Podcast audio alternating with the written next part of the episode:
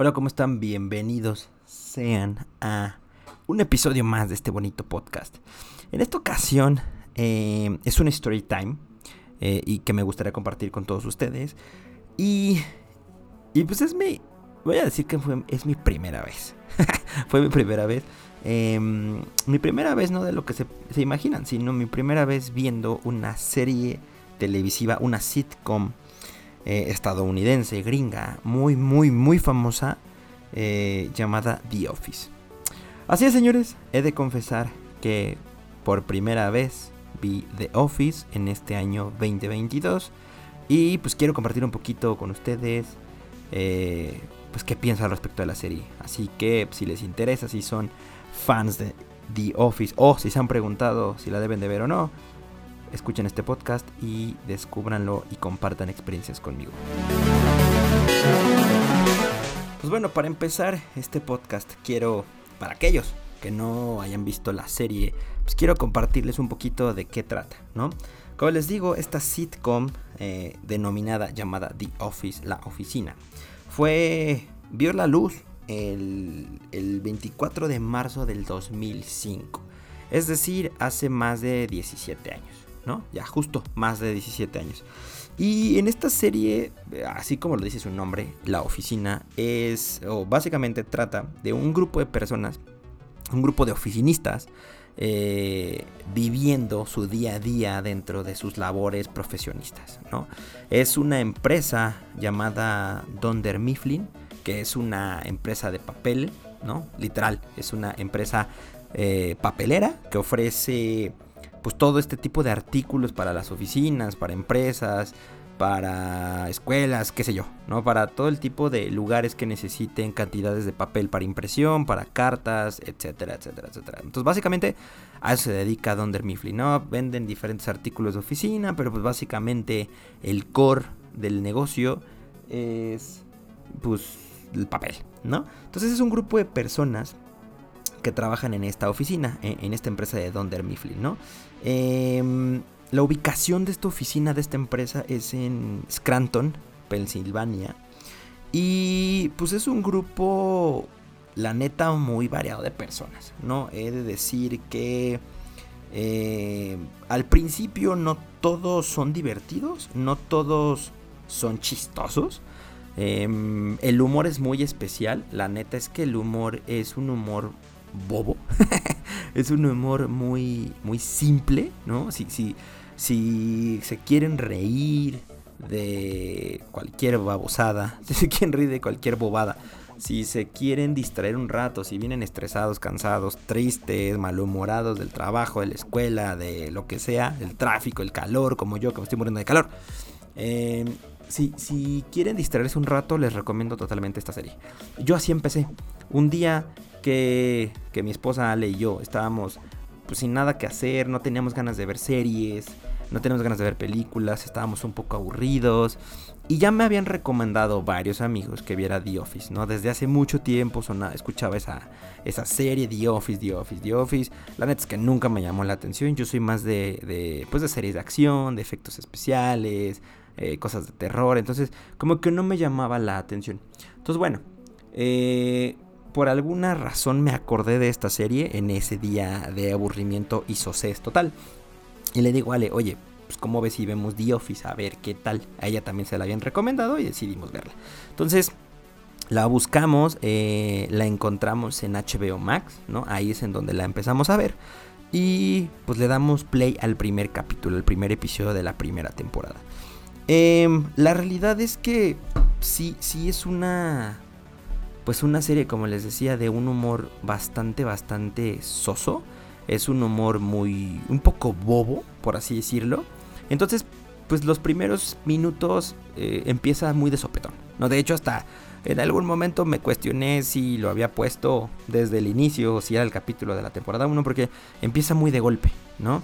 Empieza básicamente con Michael Scott. Michael Scott es interpretado por Steve Carell y él es el gerente regional de Donder Mifflin, de, de Scranton, ¿no? Entonces él es el gerente, él es el, líder de esta sucursal y pues digamos que él empieza con este humor, ¿no? Básicamente, y para resumirles y no spoilearlos tanto a los que no lo hayan visto, eh, básicamente eh, yo me atrevo a decir que Michael Scott es la esencia, el corazón y la mayor parte del éxito y del humor que pasa en The Office. Entonces él empieza todo con él. Empieza todo el humor con él, empieza los chistes, empiezan las bromas de oficina. Es un jefe muy peculiar y particular.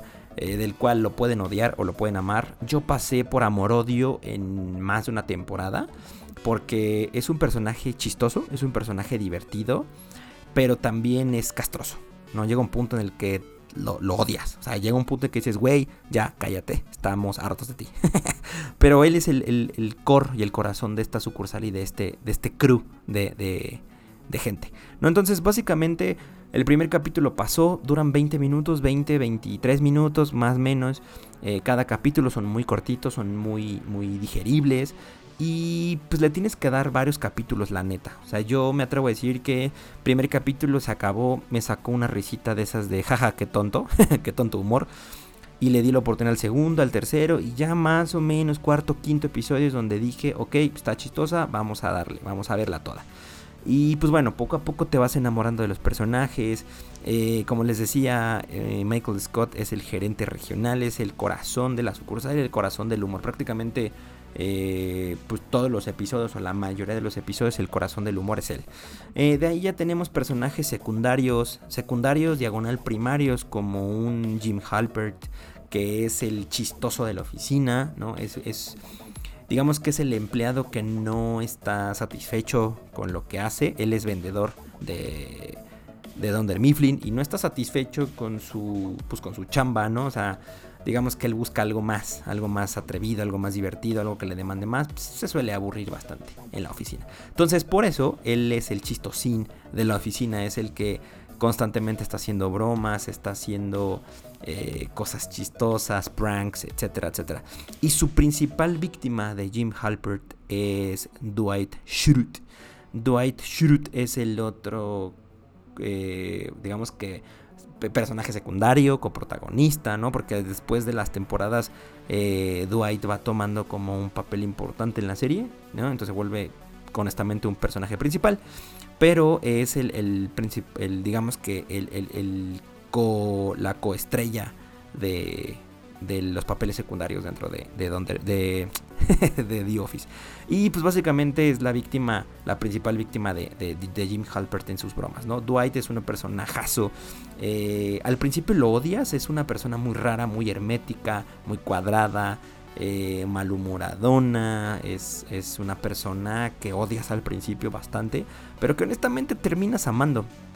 Se vuelve una persona súper leal, se vuelve una persona eh, que cree en la amistad, una persona leal, reafirmo leal porque es leal a, Michael Scott, es su mano derecha, prácticamente muchas de las cosas que pues que, conseguía Michael pues eran gracias a Dwight, ¿no? Entonces Dwight es, ese trabajador eh, que es, es un gran vendedor, él también es vendedor, es una gran, gran estrella, es una parte súper importante de Donder Mifflin en, en Scranton, y es la mano derecha prácticamente de Michael, ¿no?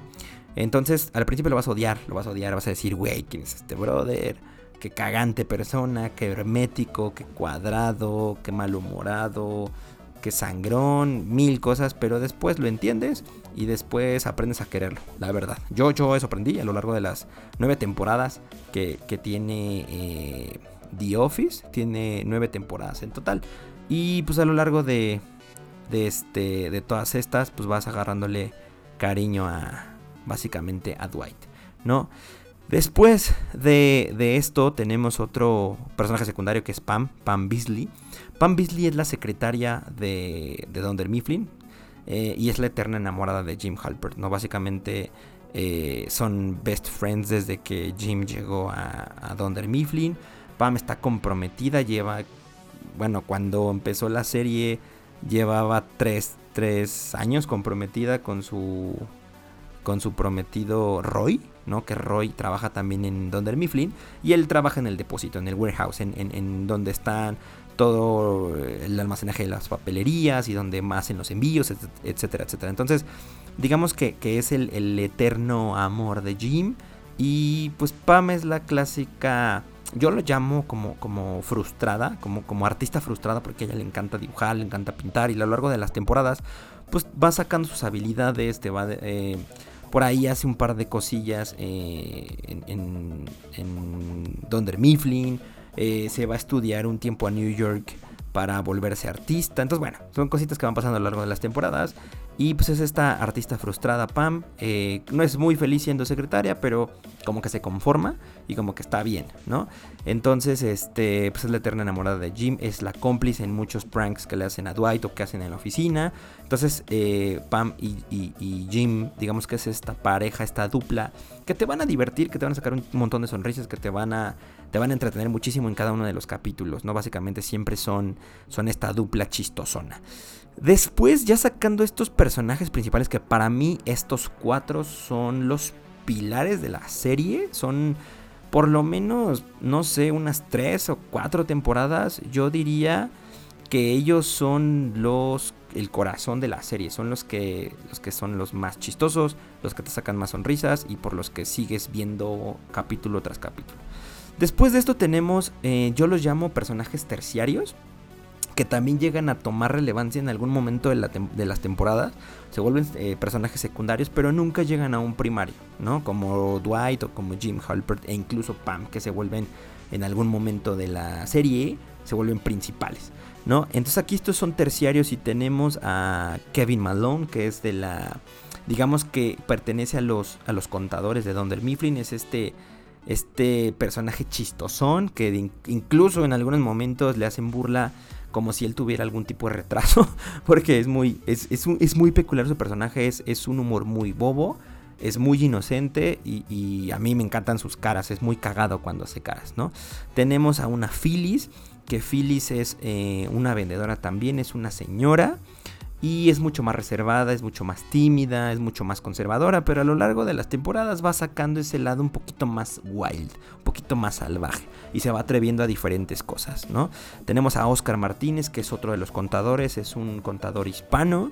Eh, a lo largo de las, de las primeras temporadas te, te, te destapa que es gay, y, es un personaje ahí eh, medio raro. A mí la neta es que nunca me terminó de encantar Oscar. Nunca me. Nunca fue mis favoritos. Nunca he de decir que me gustó su humor. De hecho, es un poco arrogante, es un poco déspota y no me encanta. O sea, no, no, no es de mis personajes favoritos. Y no me divirtió, la verdad, mucho. Este. Después tenemos a Stanley, que es otro vendedor. Es un vendedor muy malhumorado. es cagado, es, chistoso porque este güey a pesar de que dice bien poquitas líneas y que siempre está haciendo crucigramas y que siempre debate las decisiones y órdenes de Michael y no convive casi con nadie y, es jetón, tiene ciertos momentos y actitudes chistosas. Es el clásico valemadrista, es el clásico, güey, yo hago mi chamba y no me hable nadie, no me chingue nadie. Este, mi jefe es un estúpido, ¿no? Eh, Michael es, no, es, eh, está de hueva como jefe, no sirve como jefe. Entonces, eh, él me parece divertido, por ciertas cosas me divirtió, otras tantas me, me, me, me, cayó mal, la neta. No, o sea, no, no es como de mis personajes favoritos. De ahí tenemos también a Toby. Toby es un personaje súper peculiar. Él es el encargado de recursos humanos de la sucursal y es una persona rarísima. Es un güey em, callado, es un güey que, que quiere encajar, que quiere ser divertido, pero él está, digamos que en el anexo, es decir, dentro de la oficina, que es un solo piso, digamos que está, está escondido. Pero fíjate que, que justo Toby es un personaje, o sea, Está muy escondidito, está muy separado de todos. Sale al principio muy poco. La verdad es que casi no toma. No toma participación al inicio. Después ya va. Se van, lo van involucrando y lo van jalando más. Em, pero es divertido, o sea, es, es, chistosón, es muy. es introvertido, quiere caer bien, quiere hacer amigos. Entonces, es un personaje extraño. Por alguna razón que todavía no, no, no ubico bien o no recuerdo. Es que Michael lo odia. O sea, Michael odia, odia, odia a Toby, lo vomita, no lo quiere, nunca lo quiere invitar a nada, no quiere invitar a las fiestas de cumpleaños, no lo quiere invitar a las actividades. Entonces, la verdad es que, que, lo aborrece. Entonces, este, pues bueno, básicamente el Toby eh, es un poco rechazado por parte de, Michael. Em, pero por ahí va sacando cositas interesantes. De pronto, en alguna temporada, eh, vemos que, que está enamorado de Pam no quiere con Pam, em, pero bueno, pues evidentemente nunca tiene, nunca tiene posibilidades con ella. Pasamos con Ángela. Ángela es otra de las contadoras y que vas a odiar casi toda la serie. Es súper seria, es súper mala persona, es grosera, es tajante, es, es una persona muy fea. Pero después, ya casi al final, les he de confesar que pues se vuelve una persona un poquito más grata, por ahí tiene un par de chispazos, que es un poco más amigable. Y al final, al final, al final de, la, de las temporadas, prácticamente en la última temporada, es que se vuelve una persona, a mi gusto, bastante, bastante buena. Creo que ah, es, es, una señora muy, pues no sé si sufrida o, o, qué pasaba con ella, pero que le costaba socializar y al final, pues termina teniendo un final bastante, bastante feliz y pues me, alegra por ella, ¿no? Em, Dwight y Angela tienen un, amorío por ahí, un romance carnal. Eh, en más de una temporada eran muy idas y venidas entre ellos dos. Eh, y al final, no les voy a spoiler demasiado para aquellos que no la hayan visto, pero al final tienen un, un final feliz juntos. Así que está, está bastante cool esa parte. Em, de ahí, otro de los personajes. Bueno, hay un par de personajes más terciarios a mi gusto. Que es Ryan, que es el becario. Básicamente, Ryan es el. No becario, sí, es como un. Le dicen temp, el temporario. Es un becario, es una persona que entra porque está estudiando, eh, creo que negocios. Y pues entra básicamente un tiempo, ¿no? Ryan nunca me cayó bien, la neta. Era como muy ambicioso, era. era era ojetón con Michael. Michael lo quería y Michael le decía que era súper amigo, son sus, super brothers. Y, para todo jalaba Ryan y Ryan es que le, seguía el cuento por puro interés. Después Ryan toma un papel que a mi gusto no estuvo chido porque... Em, digamos que uno de los personajes de los cuales todavía no hablo y que no lo he metido en estas ternas porque pasa a formar parte importante de la serie mucho después, que es Jan. Jan Levinson es la jefa de Michael. Digamos que Jan es del corporativo, ¿no? De, de, de Dunder Mifflin, que está ubicada en New York. Y ella, pues, es básicamente la. Pues la jefa de Michael, es la directora general de todas las sucursales. Eh, básicamente en algún punto eh, Jan y Michael tienen una relación, tienen amoríos carnales. Después termina confesando Jan que sí quiere con Michael. Lo intentan, intentan tener una relación. Eh, subidas y bajadas con eso. Y de repente corren a Jan. ¿no? Corren a Jan de la sucursal. Empiezan a entrevistar gente para ocupar su puesto. Entrevistan a Michael. Entrevistan a Jim. Y pues bueno, eh, obviamente por lealtad a su novia, a su pareja, eh, Michael no quiere el trabajo.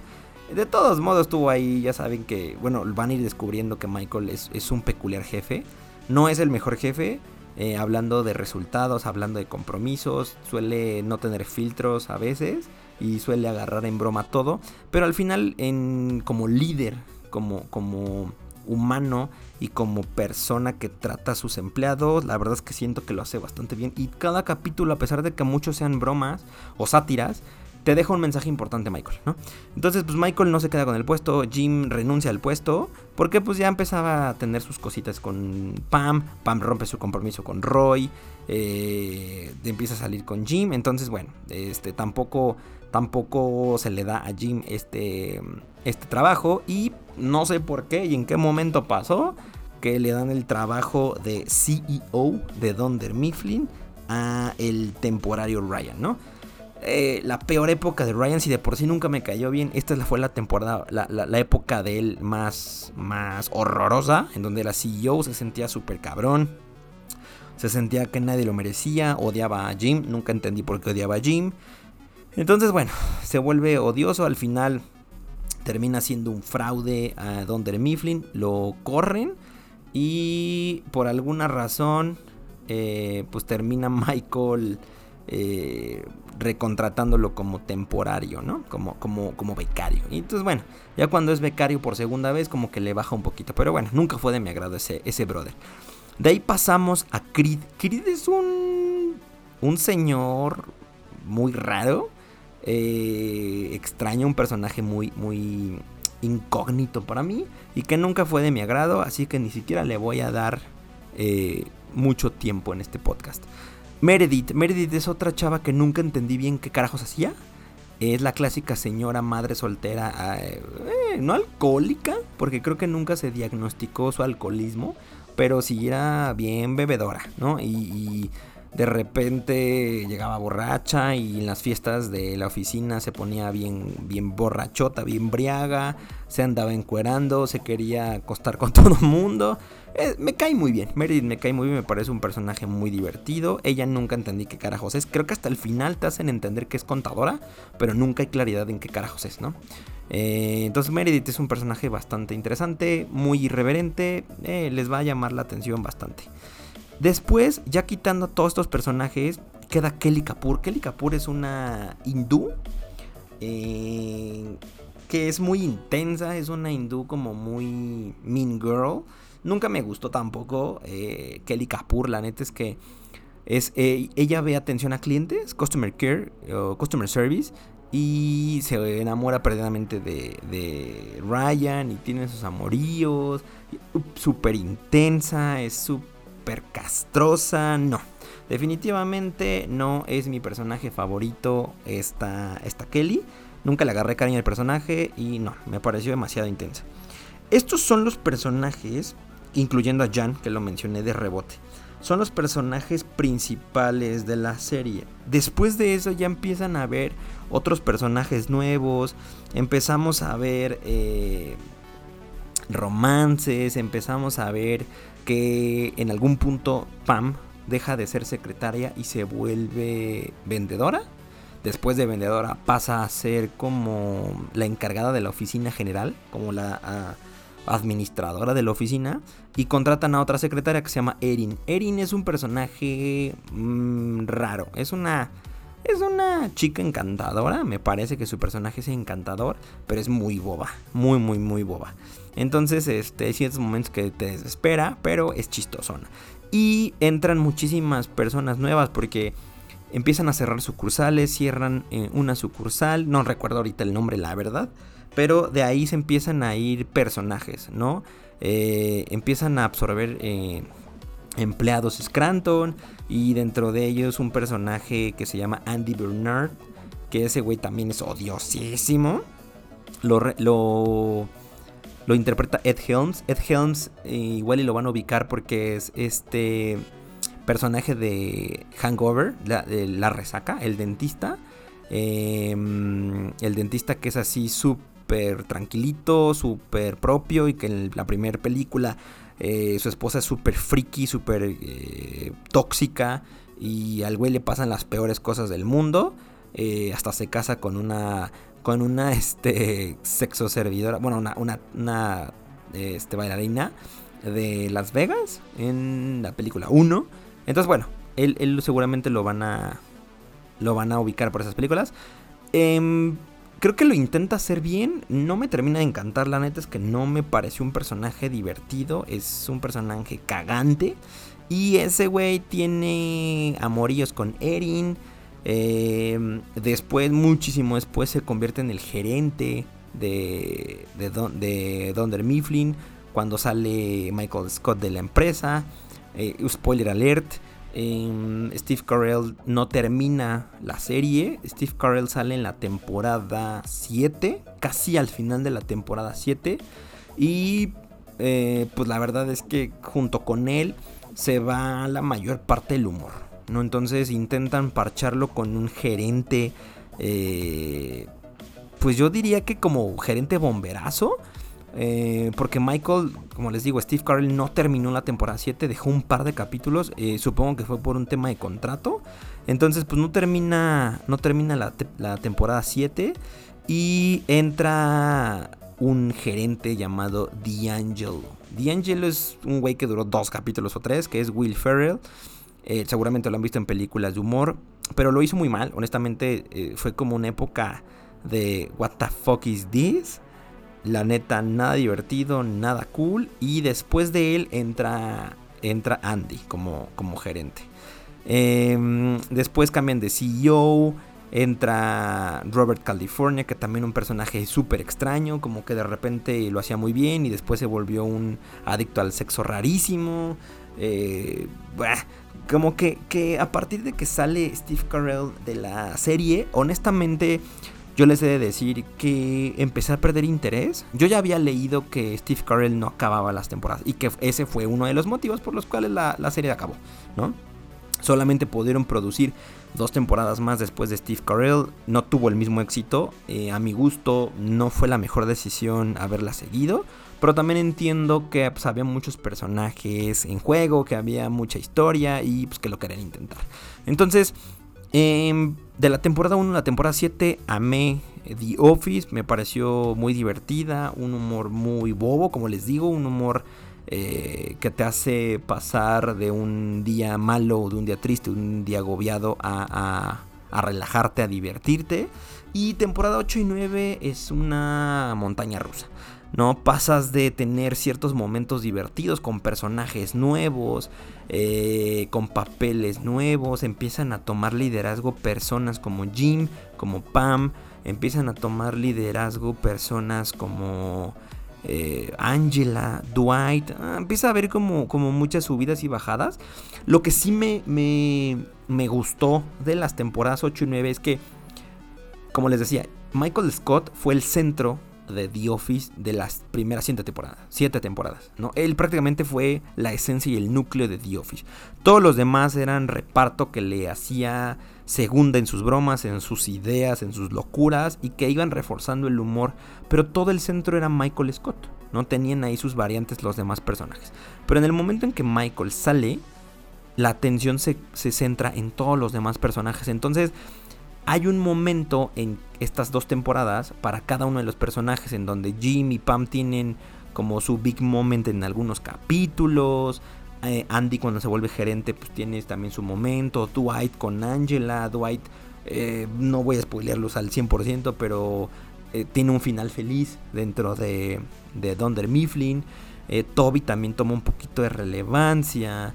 Eh, Oscar, Phyllis, Kevin, incluso hasta el mismo Stanley toman, toman protagonismo en estos, digamos que, que, en estas últimas dos temporadas, ¿no? Entonces, es una de las cosas que honestamente me gustó, porque tomaron más protagonismo los personajes que no pues que eran terciarios, ¿no? Que eran secundarios y que tenían una línea o dos de vez en cuando.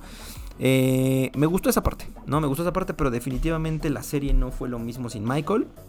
Eh, sin embargo, resumiendo y para acabar este podcast y este esta sarta de, spoilers, les he de confesar que The Office me pareció una serie bastante, bastante buena. Es una sitcom divertidísima, una sitcom que no te hace pensar, una sitcom que va presentando en los diferentes capítulos eh, digo, obviamente dramatizados al humor de, la serie y al humor de Michael Scott. Em, son situaciones cotidianas de una oficina normal. O sea, actividades de cumpleaños, actividades fuera de la oficina, peleas por puestos, eh, no sé, metas de ventas y todo lo que están dispuestos a hacer, recortes de personal, cierre de sucursales, amoríos de oficina, bah, todas estas situaciones en las cuales si eres Godín, si eres una persona de, oficina, no, no, no me refiero a trabajos de agencias publicitarias o de trabajos en medios de comunicación, sino gente que trabaja en corporativos, en oficinas. Si trabajas o trabajaste en oficinas, te vas a sentir súper identificado con la serie. No, no en todo posiblemente, pero sí en muchos casos, ¿no? Porque son personajes reales, son personajes que te encuentras en tu trabajo, esas, esas, esas personalidades que tienen estos, estos, estos eh, actores, estos, este reparto de The Office va a cuadrarte con, pues, con la realidad, ¿no? Situaciones, eh, muchísimas cosas de las que veas en esta serie van a hacerte sentido. Entonces eso lo hace más divertido todavía. Porque es cuando te pones a comparar y dices, güey, eso me pasó, o güey, claro, yo conozco una persona así, claro, yo tengo un jefe, o tuve un jefe así, o tuve un compañero así, o me enamoré de tal, o... Eh, es, es, una, una serie llena de spoilers de la vida. Entonces eso lo hace muy divertida, lo hace muy auténtica, lo hace un humor bien ligerito, bien llevadero. Puedes sentarte a verla antes de dormir, la puedes sentar en un domingo de ocio, regresando de trabajar, eh, un día que estés harto de la vida, eh, cenando, jugando, leyendo. Es una serie que queda perfecta en cualquier situación. Eh, les recomiendo muchísimo ver The Office si no la han visto. Si ya la vieron, vuelven a ver. Yo la estoy viendo de nuevo. Voy en la temporada 2. Y pues sí, sigue siendo divertida. Creo que va, creo que dentro de mis repartos va, va, a formar parte de estas series que todo el tiempo vuelves a ver como un Friends, como un The Big Man Theory, como mil series que pueden ustedes ver y ver y ver y que siempre, siempre les va a sacar una sonrisa, les va a sacar un buen momento. Entonces, les recomiendo muchísimo que vean The Office si no lo han visto. Eh, actualmente yo lo he visto en dos plataformas de streaming, está en HBO Max y está en Prime Video. Yo la he visto en esas dos, en Netflix no está. Eh, no he visto si en otra plataforma existe, pero por lo menos en Prime Video o en HBO Max la van a poder ver todas sus nueve temporadas con todos sus capítulos sin ningún tipo de problema. Y pues bueno, eso es todo en este pequeño episodio que es un poquito más de storytelling, storytime. Espero que les haya sido de su interés, espero que les haya gustado. Eh, si vieron The Office, ojalá compartan estos puntos conmigo y también estoy abierto a si quieren comentar, eh, debatirme o complementar algo, bienvenidos. Y si no la han visto, ojalá que este podcast les funcione para incentivarlos a que le den una oportunidad a The Office. Eso es todo, muchísimas gracias, yo me despido y nos andamos escuchando en el siguiente podcast de Molcajete.